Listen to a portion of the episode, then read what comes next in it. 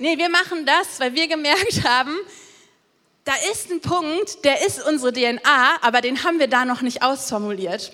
Wir haben gemerkt, da ist ein Herzschlag als Credo-Kirche, da ist etwas, wo wir merken, das ist uns so wichtig, das macht Credo-Kirche aus, dass wir gesagt haben, das muss ein neunter Punkt werden, weil wir das festhalten wollen, weil wir möchten, dass das eben Credo-Kirche ist, definiert als DNA, das soll auch unser Kern sein.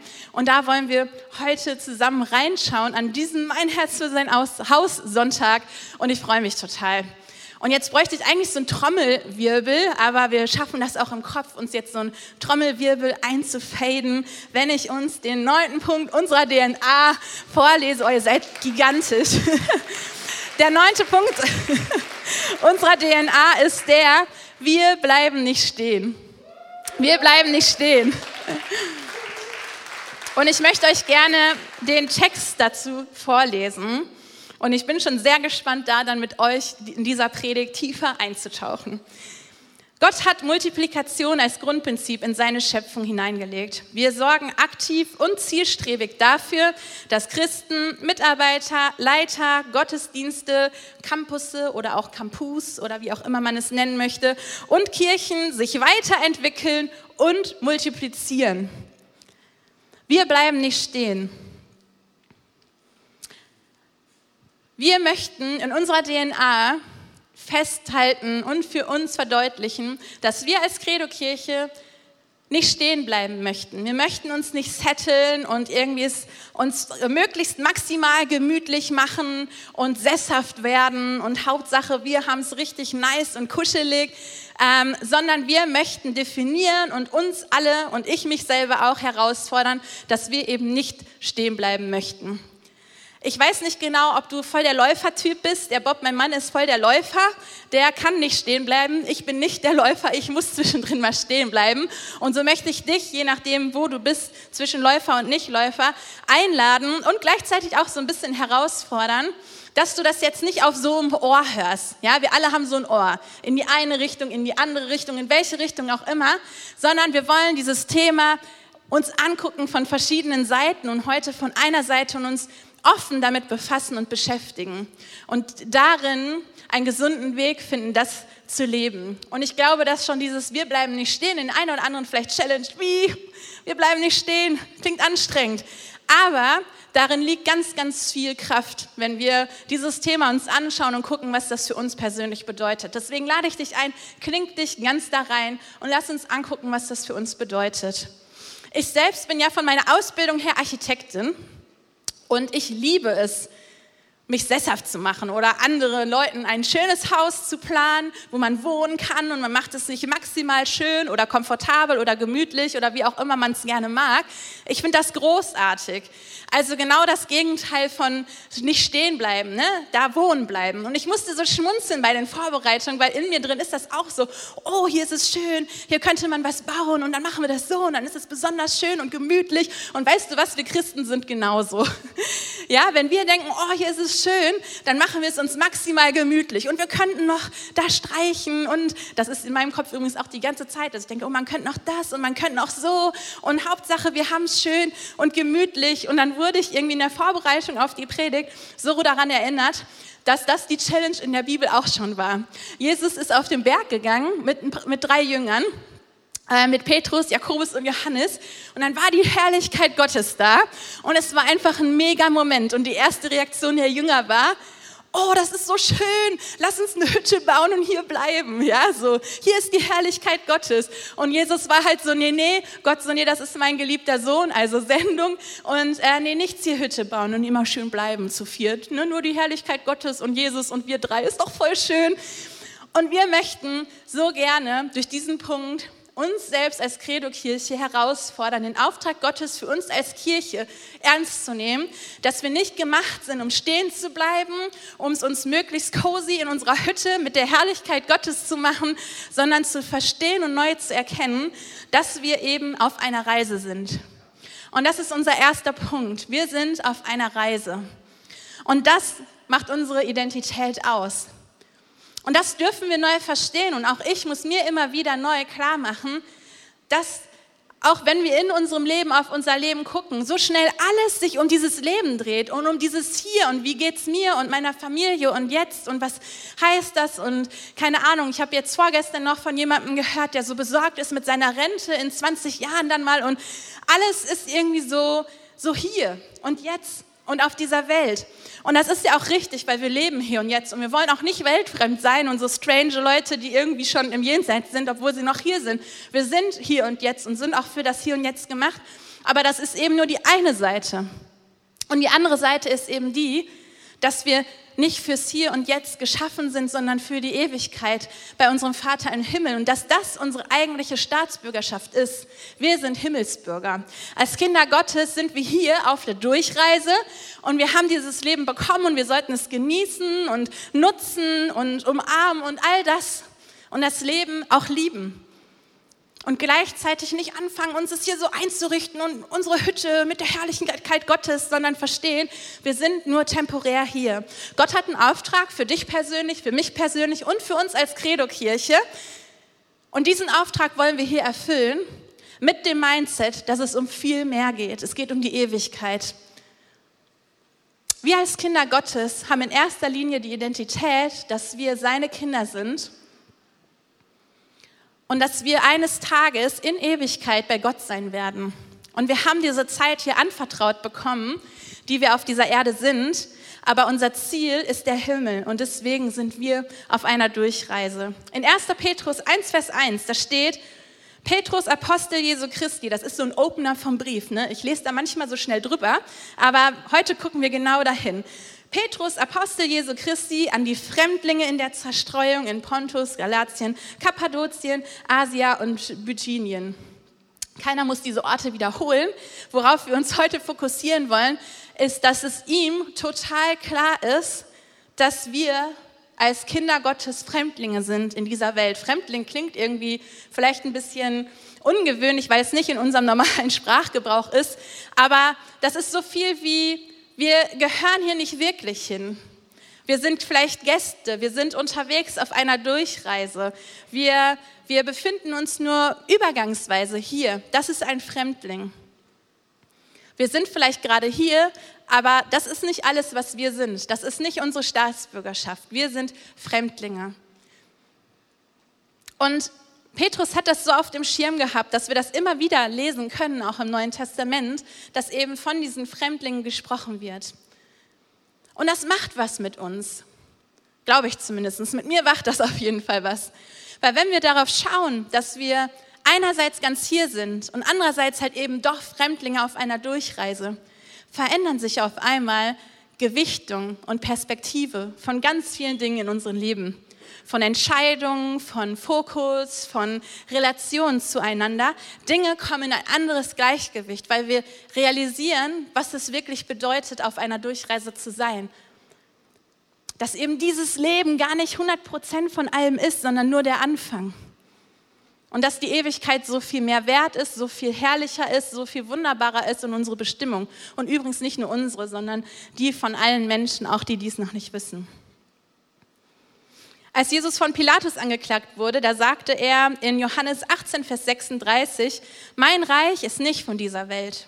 Wäre mein Reich von dieser Welt, so hätten meine Diener gekämpft, damit ich den Juden nicht ausgeliefert würde. Nun aber ist mein Reich nicht von hier.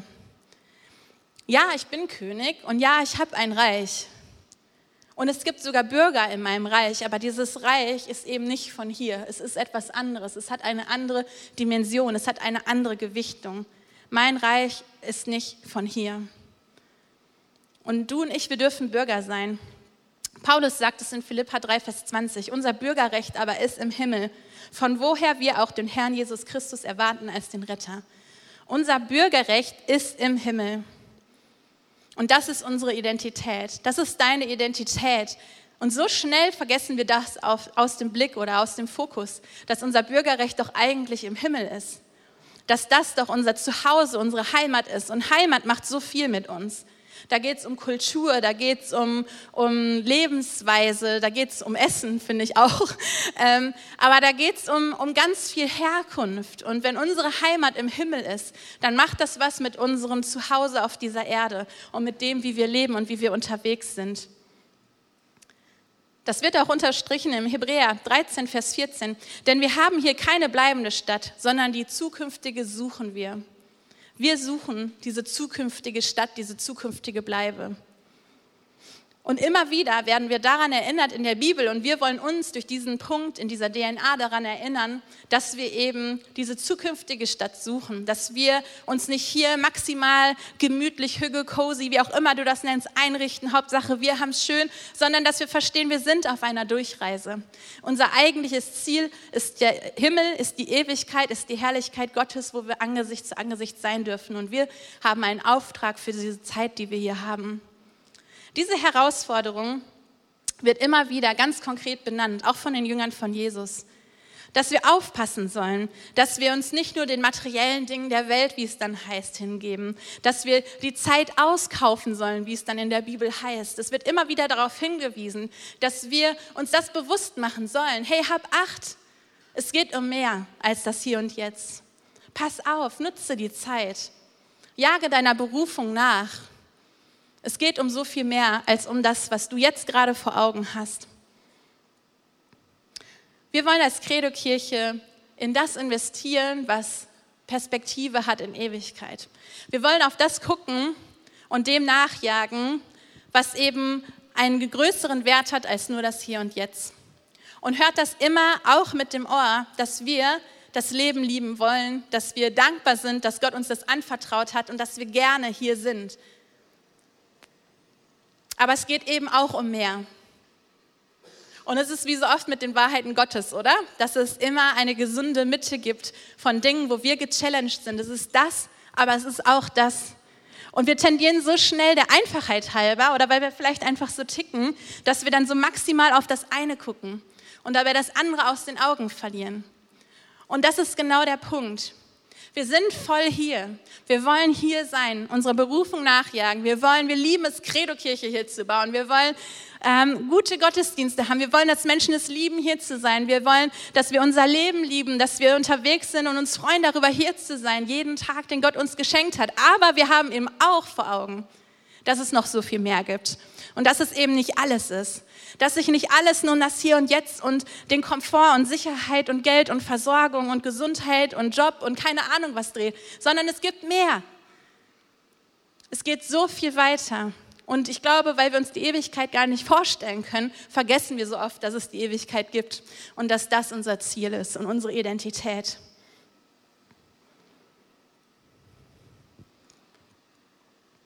Der zweite Punkt, der dort verankert ist in dieser DNA, der heißt, dass wir die Perspektive des Saatguts haben.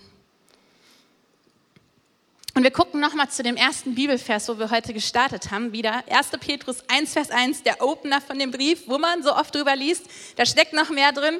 Petrus, Apostel Jesu Christi, an die Fremdlinge in der Zerstreuung in Pontus, Galatien, Kappadokien, Asia und Bithynien. Nagelt mich übrigens nicht auf die Aussprache fest. Ich finde es ein bisschen kompliziert hier, Kappadokien und Bithynien. Aber unser Fokus jetzt liegt auf Zerstreuung. Die Fremdlinge, wo? In der Zerstreuung. Neben dem Begriff des Fremdlings spricht Petrus über diese Zerstreuung. Und Zerstreuung kann sich schnell irgendwie so, ähm, kann man schnell drüber lesen, denkt, okay, die sind halt da zerstreut in diesen Orten, von denen ich keine Ahnung habe. Aber da steckt viel mehr hinter. Die Christen in der Zerstreuung, das finden wir immer wieder in der Bibel, weil dieses zerstreut werden äh, von dem griechischen Diaspora kommt. Und dieses Spero, was der, der Urstamm davon ist, das bedeutet eben Aussäen oder Saat, gesät werden. Und dieses Diaspora, diese Zerstreuung, ist eben ein, ein Säen und Gesät werden. Es ist nicht nur ein, okay, wir haben uns irgendwie aus Versehen zerstreut, sondern es kann eben auch sein, ein, wir wurden gesät. Und das finden wir immer wieder in der Bibel. Und das ist unsere Überzeugung, dass wir glauben, dass Jesus uns als Gläubige eben sät, streut über diese Erde, weil unser Auftrag doch ist, dass alle Menschen gehört haben sollen von dieser guten Botschaft. Und es ist eben mehr als ein Speicher voll mit Saatgut, sondern es bedeutet, dieses Saatgut zu nehmen und im Glauben zu streuen und zu säen, dass jeder Winkel in dieser Erde von dieser guten Botschaft gehört haben wird. Und wir sind dieses Saatgut, du und ich, wir sind dieses Saatgut. In Matthäus 13, Vers 37 und 38, da lesen wir, und er antwortete und sprach zu ihnen, der den guten Samen sät, ist der Sohn des Menschen, der Acker ist die Welt und der gute Same sind die Kinder des Reiches. Also du und ich, wir sind der gute Same. Und wir werden gestreut, gesät, wie auch immer du es nehmen möchtest, in diese Welt, um dort das Evangelium zu verkünden, um dort Hoffnung zu verkünden, um Licht in Dunkelheit zu bringen. Und das funktioniert nicht, wenn wir alle auf einem Haufen hängen. Und das wollen wir als Credo-Kirche auch durch diesen Punkt klar machen, sondern wir glauben, dass wir gesandt sind hier auf dieser Erde, um hier zu sein, um Licht und Hoffnung in die Dunkelheit zu bringen, in jeden Winkel der Erde. Und dann gibt es Leute, die sagen, okay, ich gehe in die Mission, in den allerletzten Winkel von uns aus auf der Landkarte, ist ja auch immer Interpretationsweise, ne? Ähm, und werde da das Evangelium verkünden. Aber weißt du was, wir brauchen das genauso dringend hier in Oberbarm, in Wuppertal, in Schwelm, Gevelsberg und überall, wo du so herkommst, Hagen, ich sehe hier gerade Nils und Caro, wir brauchen überall Saatgut, was sich ausstreuen lässt, damit da die gute Botschaft aus, aufgeht. Es geht um so viel mehr als um uns. Und Säen ist ein Vertrauensprozess. Seit ein paar Jahren denke ich immer mal wieder darüber nach, dass ich Bauern total mutig finde. Weil, also ich komme vom Land aus Oberbauer, also der Name ist Programm, ja, da bin ich geboren, da gibt es Bauern. Und die haben Saatgut, ja. Und ich finde das total mutig, dass sie das, was sie besitzen und haben, loslassen müssen, im Vertrauen darauf, dass es aufgeht, um Frucht zu bringen. Weil dieses Loslassen, das klingt erstmal so simpel als Stadtmensch, ja? Aber das heißt, du gibst das weg, was du hast, in der Hoffnung, dass es aufgehen wird. Und Wachstum schenkt der Herr allein. Und dieses Loslassen heißt ja erstmal, ich gebe ab. Und dann ist das nicht, dass morgen die Frucht kommt und dann ist auf einmal irgendwie sind äh, die Maisfelder voll oder die Getreidefelder ähm, voll, sondern dann kommt vielleicht irgendwie viel zu viel Regen, viel zu wenig Regen, viel zu viel Wind, was auch immer. Es kann jede Menge passieren. Aber das Säen ist ein Vertrauensschritt. Ich muss loslassen und die Saat, die muss erstmal aus der Hand fallen. Und äh, ich glaube, ein Samenkorn zu sein, also wenn man sich da mal versucht, so empathisch reinzufühlen, wie das ist, so ein Samenkorn zu sein, also erstmal fällt das und dann auf dem Boden und vielleicht ist der trocken heiß, ähm, deine Schale platzt, das tut vielleicht auch weh, aber am Ende steht da die Frucht. Aber der ganze Prozess des Ausgesätwerdens ist nicht der mega komfortabelste und ich glaube auch nicht der allersicherste. Es kann so viel dazwischen kommen. Und deswegen, wenn wir über Saat sprechen, dann möchte ich dich einladen, dass du dich immer wieder fragst, was bedeutet das denn für mein Leben gerade? Vielleicht drückt auch das wieder Dinge neu in Perspektive, wenn sich das gerade nicht nur gut anfühlt, du nicht direkt die Frucht siehst oder sich das vielleicht gerade unbequem anfühlt, weil es ist zu, zu trocken, zu nass, deine Schale platzt, weil du wächst, da sprießt was aus dir raus, ist bestimmt auch unbequem. Ähm, ist schon eigentlich witzig, sich in so ein Samenkorn reinzufühlen, aber so habe ich das jetzt mal versucht zu verstehen. Und hey, da steht, dass wir als seine Kinder das Saatgut sind, also eben diese Samenkörner. Und dass er uns streuen möchte, damit Frucht aus uns hervorgeht. Und das ist unser Auftrag. In der Schöpfungsgeschichte sehen wir immer wieder, dass alles darauf ausgelegt ist, zu wachsen, Frucht zu bringen. Aber auch darüber hinaus sehen wir als Prinzip in der Bibel, an allen verschiedenen Stellen, dass es eben um das Prinzip geht, zu säen im Glauben und Frucht zu bringen, treu zu sein. Es geht um Multiplikation und Vervielfältigung. Zum Beispiel spricht Jesus über den Weinstock und den Reben. Bleibt fest mit mir verbunden und ich werde ebenso mit euch verbunden bleiben. Denn eine Rebe kann nicht aus sich selbst heraus Früchte tragen, sondern nur, wenn sie am Weinstock hängt. Ebenso werdet auch ihr nur Frucht bringen, wenn ihr mit mir verbunden bleibt. Ist in Johannes 15, Vers 4. Kurz danach sagt er, nicht ihr habt mich erwählt, sondern ich habe euch erwählt. Ich habe euch dazu bestimmt. Wozu? Dass ihr euch auf den Weg macht, nicht stehen bleiben und dass ihr Frucht bringt. Frucht, die bleibt. Dann wird euch der Vater alles geben, worum ihr in, meinen Namen bittet. Oder in Johannes 12, Vers 24, da sagt Jesus, ich sage euch die Wahrheit, ein Weizenkorn, das nicht in den Boden kommt und stirbt, bleibt ein einzelnes Korn. In der Erde aber keimt es und bringt viel Frucht, obwohl es dabei selbst stirbt.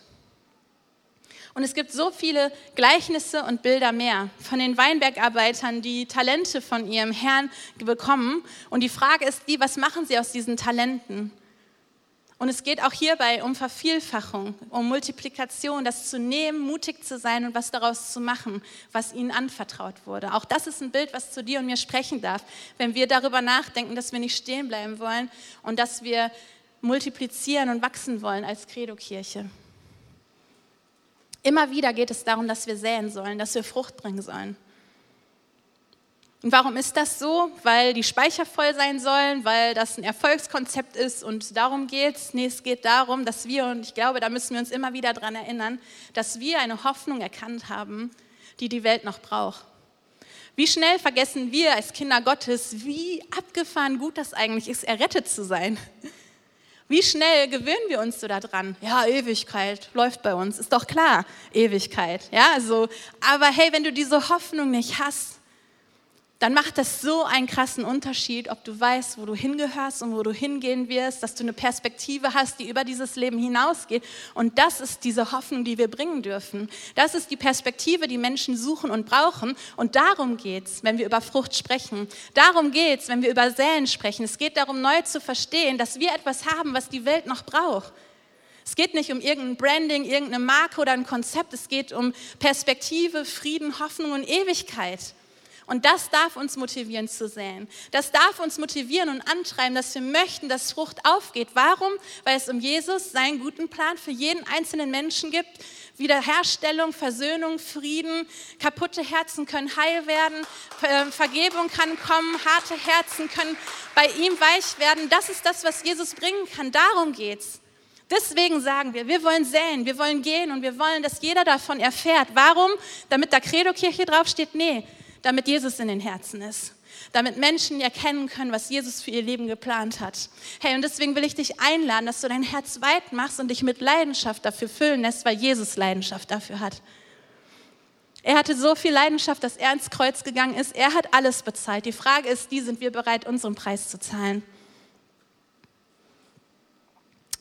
In Markus 16, Vers 15, da steht, und er sprach zu ihnen, geht hin in alle Welt und verkündigt das Evangelium.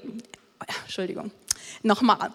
Geht hin in alle Welt und verkündigt das Evangelium der ganzen Schöpfung.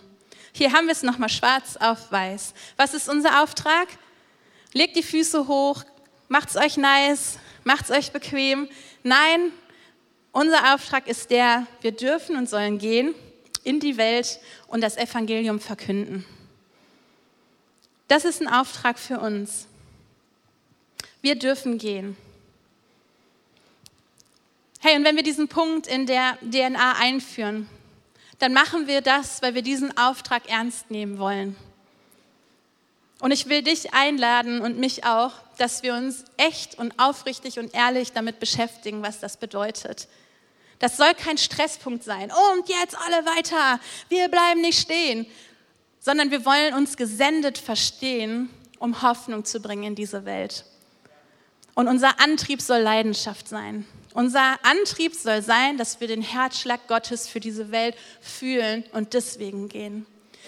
Wir wollen nicht stehen bleiben, sondern wir wollen multiplizieren. Wir wollen Leiter ausbilden. Wir wollen Leute an den Start kriegen, die Jesus kennenlernen. Wir wollen, dass ähm, Kirchen überall in Deutschland gebaut werden, dass man überall Jesus treffen kann, weil ein Ort da ist, wo man Jesus trifft. Und das betrifft nicht nur die ganze Welt, das ist schnell so abstrakt, sondern das betrifft unsere Städte hier, unsere Region NRW, das betrifft ganz Deutschland. Wir wollen multiplizieren nicht damit wir sagen können, oh, wir haben zwei neue Standorte, sondern damit in diesen Standorten Menschen Jesus begegnen können, weil die Jesus brauchen und vielleicht jetzt noch keine Kirche da ist, wo sie Jesus begegnen können. Deswegen wollen wir gehen. Und ich lade dich ein, wenn dich das herausfordert, und ihr dürft auch gerne schon aufstehen, wenn dich das herausfordert, dass du diese DNA jetzt nimmst und mitnimmst und dich fragst, warum fordert mich das eigentlich heraus? Was daran ist vielleicht das, was mich challenge? Hey, uns zu gehen und sich aussehen zu lassen, darf eine Herausforderung sein, weil es eine Herausforderung ist. wenn das so ist, so easy peasy, kostet mich ja nichts, dann ist es irgendwie auch falsch verstanden. Es ist ja eine Herausforderung, gesät zu werden. Und da stand ja auch, dass es ein sich selbst sterben ist. Es darf uns herausfordern. Friedhelm hat das so schön letzte Woche gesagt, Kirche darf uns was kosten, hat er, glaube ich, so gesagt.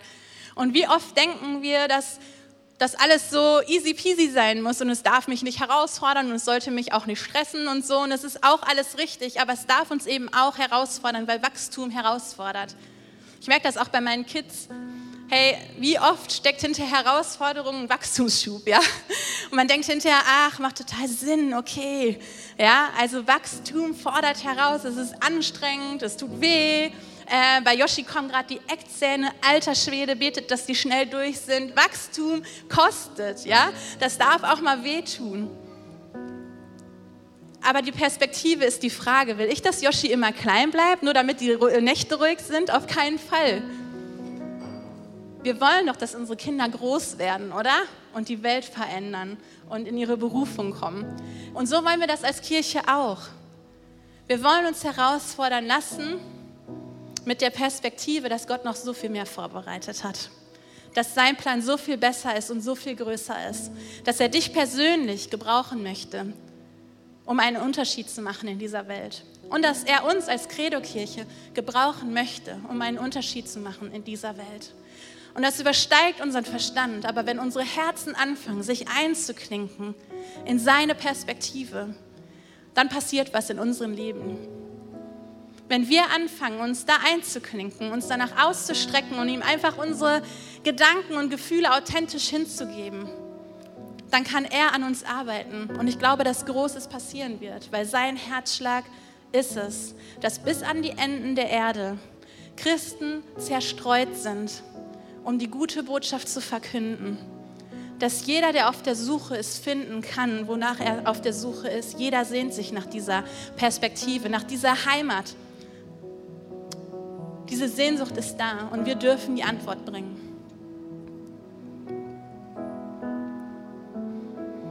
Jesus, und ich bete jetzt für uns in diesem Moment. Ich danke dir von Herzen, dass ich Teil sein darf von einer Kirche, die sich nicht nur um sich dreht. Ich danke dir, dass ich Teil sein darf einer Kirche, die über den eigenen Komforttellerrand hinausschaut und sieht, dass die Welt Hoffnung braucht. Und ich bete, dass du uns als Credo-Kirchen-Familie nimmst und unsere Herzen an dein Herz ziehst. Dass wir nicht anfangen zu gehen und zu multiplizieren und senden zu lassen, weil das jetzt halt nun mal der neunte Punkt der DNA ist, sondern dass unsere Herzen neu verstehen, warum du dich hast senden lassen, ans Kreuz gegangen bist und alles gegeben hast. Und dass es diese Leidenschaft ist, die uns antreibt, nicht stehen zu bleiben, Ich bete, dass wir das als Credo-Kirche in Weisheit tun, so wie es dran ist für jeden Einzelnen, dass du persönlich Berufung aussprichst jetzt in diesem Moment und dass du uns hilfst, neu zu verstehen, was dein guter Plan ist für uns als Kirche, aber auch für jeden, der gerade hier zuhört. Und ich habe das Gefühl, wenn wir hier gerade so stehen, dass du ganz persönlich gerade merkst, dass in deinem Herzen was passiert und Gott dich neu erinnern möchte an Berufung, die er ausgesprochen hat über dich und dein Leben.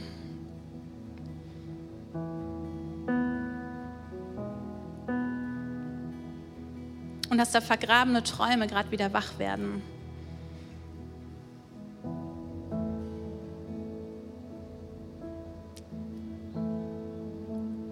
Und dass da, wo Menschen jetzt gerade zuhören, und merken, dass sie blockiert sind, weil sie denken, dass mit ihnen eh nichts angefangen werden kann, dass Gott gerade Berufung aussprechen möchte über dein Leben und er dir zuspricht, ich sehe dich und ich will dich und ich kann mit dir die Welt verändern.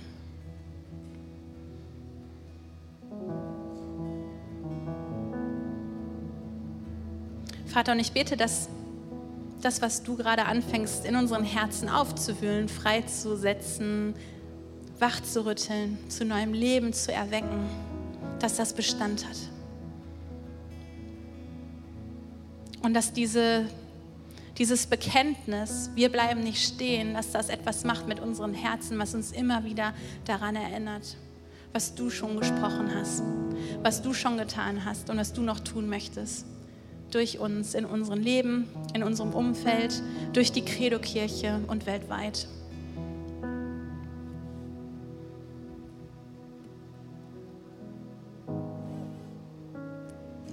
Und wir wollen dem nacheifern und bekennen, wir wollen uns säen lassen. Hier sind wir, gebrauch du uns. Nimm du uns und säh du uns dahin aus, wo du uns haben möchtest. Wir wollen Frucht bringen. Dir zur Ehre. Weil dein Reich soll kommen und dein Wille soll geschehen in allem, was wir tun. Und während alle die Augen geschlossen haben,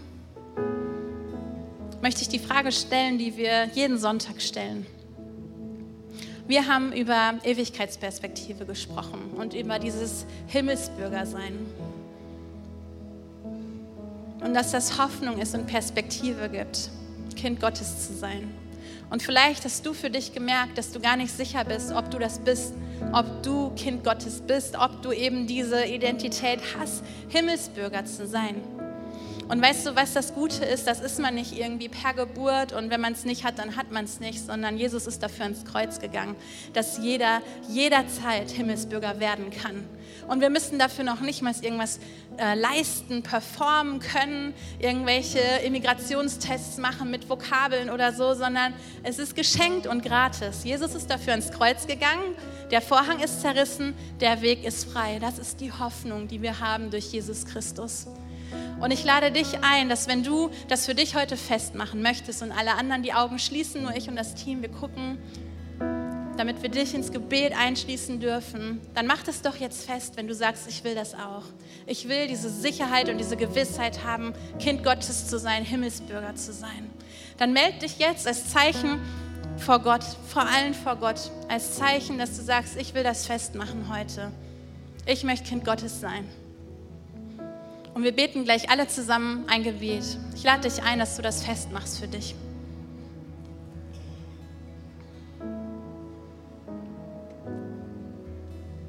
Und als ganze Credo-Kirchenfamilie wollen wir gleich ein Gebet zusammen sprechen. Und wenn du online das für dich festmachen möchtest und sagst, ich möchte Himmelsbürger werden, ich möchte die Perspektive Ewigkeit haben, ich möchte das für mich annehmen, dann schreib das jetzt auch in den Chat damit wir auch für dich beten können und dich kontaktieren können. Und wir feuern dich an. Mach das jetzt fest, diese Entscheidung. Wart nicht noch länger. Schreib, ich melde mich jetzt, ich möchte Kind Gottes werden. Und wir wollen jetzt alle zusammen Gebet sprechen und ich lade dich ein, dass du mitbetest, weil es auch für uns als Christen immer wieder gut ist, dieses Bekenntnis zu beten. Und wir wollen dich unterstützen, auch wenn du dich nicht getraut hast, dich zu melden, das nochmal für dich festzumachen. Und wir beten alle gemeinsam das Gebet. Jesus, ich weiß, dass du mich liebst. Es gibt nichts, was ich tun könnte, damit du mich mehr liebst. Und durch nichts, was ich tue, würdest du mich weniger lieben. Du bist für mich gestorben und auferstanden. Ich glaube an dich. Du bist mein Gott. Ihr seid gut. Bitte schenke mir die Vergebung meiner Schuld. Ich möchte als dein Kind leben und du sollst mein ganzes Leben bestimmen. Ich danke dir, dass ich durch dich wirklich frei bin und ein Leben in Ewigkeit habe. Amen. Amen. Wie gut, dass wir ein Leben in Ewigkeit haben können, dass das unsere Identität ist. Das ist ein Grund zu feiern und das wollen wir auch gleich im Lobpreis machen. Hey, und wenn du das gerade für dich zum ersten Mal gebetet hast, festgemacht hast, ähm, dann komm mit uns in Kontakt. Wir würden es lieben, dir ein Starterpaket zu geben, mit dir nochmal das Gebet festzumachen und dich zu supporten auf dem Weg in dein Leben mit Jesus. Weil Christ sein kann man am besten gemeinsam und wir wollen unser Bestes geben, damit du Jünger Jesu werden kannst. Und wir feiern das, wenn du diese Entscheidung heute getroffen hast. Komm gerne auf uns zu zur Welcome Lounge und dann geben wir dir das Starterpaket. Und jetzt lass uns Gott nochmal feiern und ihn preisen, weil er so gut ist und das verdient hat. Amen.